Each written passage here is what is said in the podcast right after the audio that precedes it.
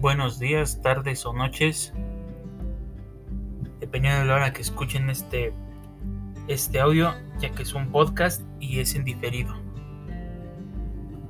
El siguiente podcast trata sobre lo que es el tema del protesto para la materia de derecho mercantil. Y los temas a tratar es el 6.3, clases de acción cambiaria y 6.4, prescripción de la acción cambiaria. Antes de esto vamos a hablar un poco de lo que es el protesto.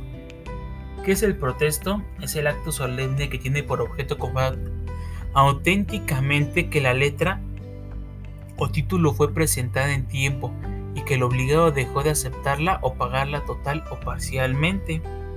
Y los supuestos de aplicación es por la falta de aceptación y por la falta de pago.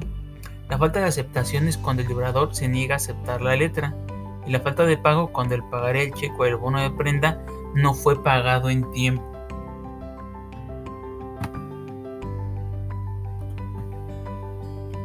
Ahora sí, partiendo de los temas que nos tocan, que es el 6.3 clases de acción cambiaria, de conformidad con el artículo 151 de la Ley General de Títulos y Operaciones de Crédito, la acción cambiaria puede ser directa y de regreso. La directa es cuando se ejecuta en contra del aceptante o sus avalistas, y de regreso cuando se ejecuta contra cualquier otro obligado. Y el tema 6.4, prescripción de la acción cambiaria.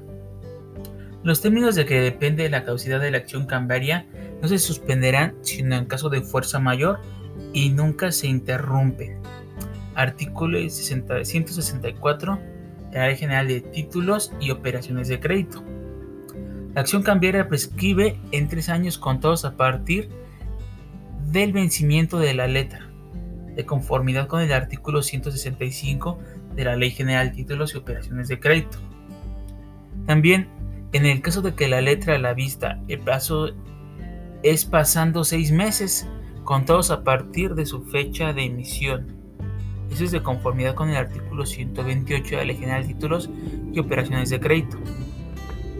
También, en el caso de que letras pagaderas a cierto tiempo pista, fecha de vencimiento es pasando los seis meses siguientes a su fecha de emisión conformidad con el artículo 93 de la Ley General de Títulos y Operaciones de Crédito. Esto es todos los temas que nos tocó ver en este podcast. Eh, muchas gracias por la atención brindada.